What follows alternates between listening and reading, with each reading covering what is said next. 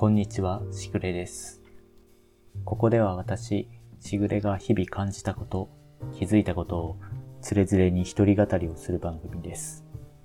小雨が上がるまでのわずかな時間、寝る前のひととき、仕事の合間のあなたのお耳のお供にしていただければ幸いです。今日は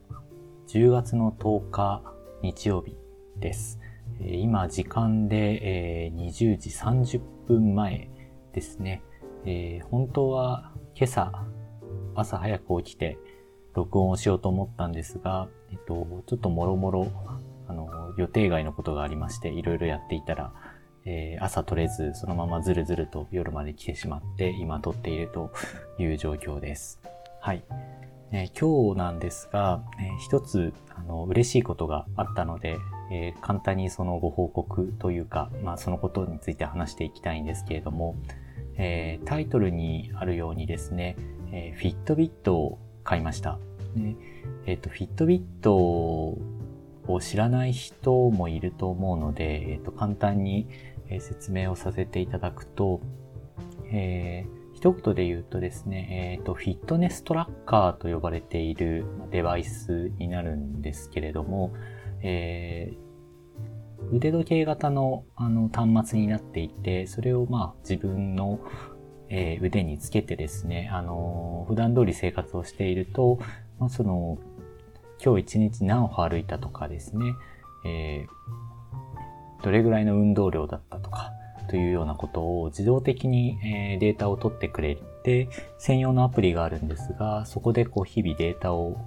見ていくと、貯めていくことができるというようなものになっています。Apple の Apple Watch がですね、この機能を、ま、あの、このフィットネス機能を持った時計としてはとても有名なんですが、えー、私はあのスマートフォン Android を使っているということもあってですね、いろいろとフィットネストラッカー何買おうかなというのをずっと迷っていたんですが、えー、今一番その、まあ、Android、これはまあ Apple もそうなんですが、えー、Android を使っている人で一番、まあ今メジャーな、えー、ウェアラブル端末ということで言うと、この Fitbit がまあメジャーな端末になっているので、えー、まあご存知の方もいらっしゃるかなというところです。はい。で今回ですね、えー、私が買ったのは、えっ、と、この Fitbit にもいろいろシリーズがあるんですが、えー最上位グレードの一つ下になるんですかね。えっと、チャージというシリーズがあって、えー、その最新型、えー、本当に1ヶ月ぐらい前に、まあ、発売になったもので、Fitbit チャージ5というのが出たので、えー、これを買ったという形になります。もともと、えこの Fitbit をですね、あの、ずっと欲しいなと思っていて、実はもう1年ぐらい前から欲しいと思っていたんですけれども、当時はまだ5は出ていなくて、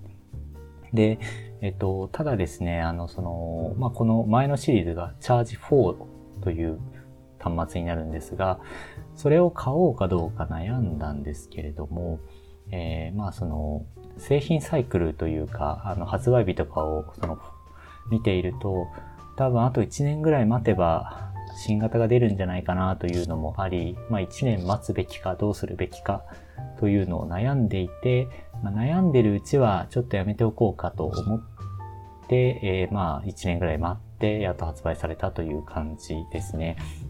で、もともとまあ、このコロナの状況になる前に、あの、私は、まあ、妻と二人暮らしをしているんですけれども、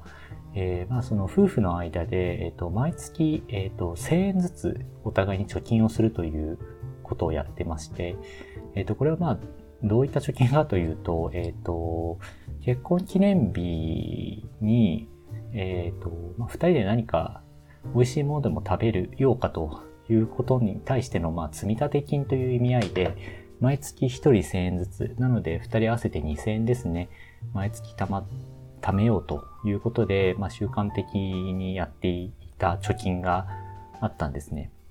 で、これがまあコロナになってしまい、えー、まあなかなかこう外でご飯を食べるということもできなくなってしまい、ということもあり、えー、まあ、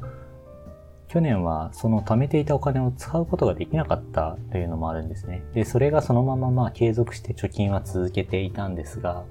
えまあ、いつ終わるかわからないし、どうしようかねっていう話をしてたんですけど、まあ、その中で、この、もう少しこうちょっと健康に気をつけたいなというのもあり、えー、じゃあお互いにこの貯めたお金を、あの、新型のフィットビットが発売したタイミングで、えー、自分の気に入ったというか、まあいいなと思ったフィットビットをお互い買おうじゃないかという話になってですね。で、えっ、ー、と、このチャージ5が発売されたタイミングで、えー、お互いに注文したという形になります。私はこの最新型のチャージ5なんですが、えっ、ー、と、このチャージ5の発売の半年ぐらい前に、フィットビットラックスっていうデバイスが、えー、発売されていて、これはですね、あの、ちょっとその、スペック的にはこのチャージ5よりも劣るは劣るんですが、えー、サイズがですね、こうちょっと小柄な、あの、一回りか一回り半ぐらい小さくなっていて、あの、こう女性とか腕の細い方がつけてもとてもまあ、あのフィットするというか、似合うような形になっていたので、妻はこれがいいということになりですね、えー、まあ私はチャージ5を、妻はラックスをそれぞれ、えー、注文したという形です。で注文して、えっ、と、やっとですね、今日の午前中、昼前ぐらいですかね、届いて、早速セットをして、えっ、ー、と、まあ、このちょっとこうテンションが上がったまま、夕方少し二人で散歩してきて、まあこの、あ、ちゃんと万歩計のスコアが取れてるね、みたいなことを話して、えー、まあ、ご飯を食べて、今、ここで録音をしているような形です。で、このチャージ5に限らずなんですが、フィットビットすごく良くてですね、あの、まだまだちょっと今日買ったばっかりなので、えー、これから どんどん使っていかないとなというとこなんですが、えっ、ー、と、なぜちょっと私がこの健康管理というか、ウェアラブルデバイスを、えー、買いたいなと思ったかというのは大きな理由が2つありまして、一つは、えっ、ー、と、さっき話したように、ずっとちょっと健康管理をしたいなと思っていたんですね。これは、あの、体重とかはですね、あの、前、家に、あの、体重計があるので、それで測ったりしてたんですが、えー、もっと広くですね、あの、まあ、その、運動量がどれくらいかとかですね、あとはストレスどれくらいかかってるのかとか、えー、まあ実際ちゃんと寝れてるのかとかっていう、その睡眠のスコアとかをすごい、あの、結構取りたいなという気持ちがあって、でそれをやっぱり、あの、一括で管理してくれるアプリっていうのが、やっぱりこう、フィットビットが一番便利だなというのがあったので、えー、まあずっとそういった形で、えっ、ー、と、管理したいと思っていたというのが一つです。で、もう一つはですね、あの、ヒットビットのその機能の中にアラームの機能がついているんですね。このアラームの機能すごい使ってみたいと思っていて、これですね、あの、確か音も鳴るはずなんですけど、まあ腕時計型なので、これつけたまま寝るんですね。で寝てると、その寝てる時に、えー、まあ、えー、睡眠のログを取ってくれて、えー、まあ、何時間ぐらい深い眠りに入っていたとかですね、そういう情報を、あの、まあ、取ってくれるということなんですが、アラームをセットしておくと、えっと、音なしでも、その、決めた時間になると、この腕時計がブルブルブルっと振動して、その振動で目をあの覚ますというか、アラームで起こしてくれるという機能があるんですね。これがすごい使いたいというのがあって、もう半分ぐらいはこれが使いたいがためにットビットを買ったと言っても過言ではないぐらいという形です。これなんでそのこんなにその機能を使いたかったかっていうのはですね、まあちょっといろいろ事情があるんですが、えっと、私とは妻と二人暮らしをしていて、寝室は一緒なんですけど、えっと、起きる時間がですね、私の方が早いんですね。で、妻の方が後から起きるということもあって、えー、最初はですね、こう目覚まし時計とかを使っていたんですが、やっぱりこう、相手を起こしてしまうっていうこともあってですね、まあ妻からもちょっとこう、なんていうか、一回眠りが妨げられてしまうということもありですね、えー、ちょっとこの時計以外で何かいいのはないかなというところで、まあ音を鳴らさない方法で、なんとかこう自分は目を覚ましたいということもあってですね、この非常に腕の振動で起こしてくれるっていうのは良いのではというのがあって、えー、まあ、フィットビットというのが一つ。で、えっと、音を鳴らさない方法だとですね、これ最近の Android とか、あの、もしかしたら iPhone もあるのかもしれない、知れないんですけど、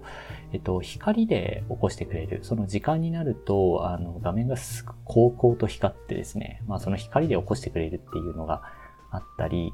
あとは、その、そもそもそのスマホじゃなくても、光時計って言って、あの、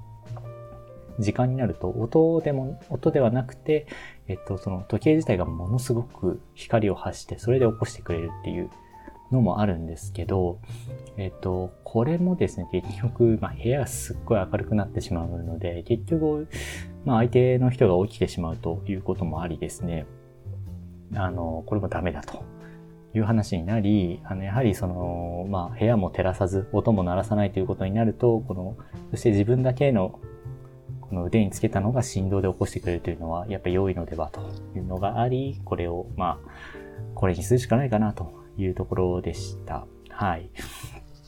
と言っても今日来たばっかりなので、まあ、あのー、私いつも朝5時ぐらいに起きてるんですけど、一応5時にセットしたので、ちょっと明日の朝本当にこれで起きれるのかというのがあります。で、この腕時計型のアラームにしたかった理由は、もう一つ実は大きな理由がありまして、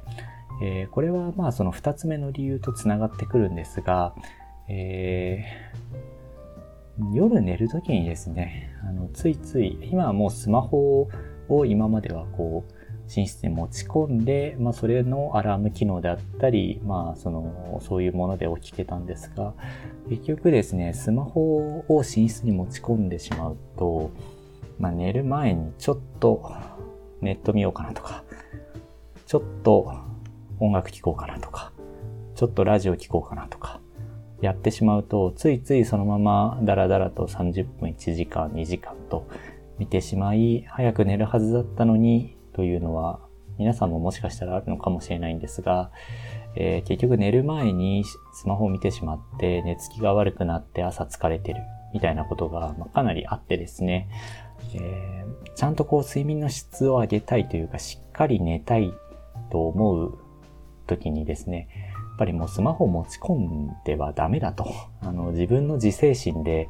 えー、まあスマホを操作しないぞというのは、何度も思いながら挫折したことを考えるとですね、まあ、そもそも持ち込まないのが一番いい手だなというのもありですね。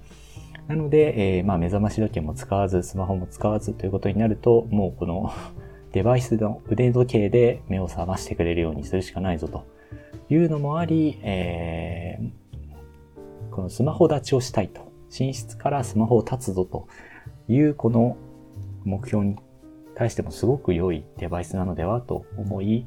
えー、購入したという形になります。これ結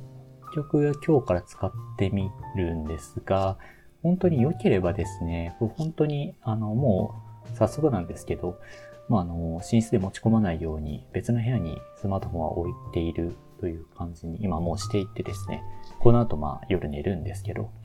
いい感じになっていれば、またちょっとご報告というか、いいですよと、良かったですよみたいな話ができればなと思っています。はい。えー、取り留めのない話になってしまいましたが、えー、本日はこの辺りにしようと思います。今回もありがとうございました。また次回お会いしましょう。しぐれでした。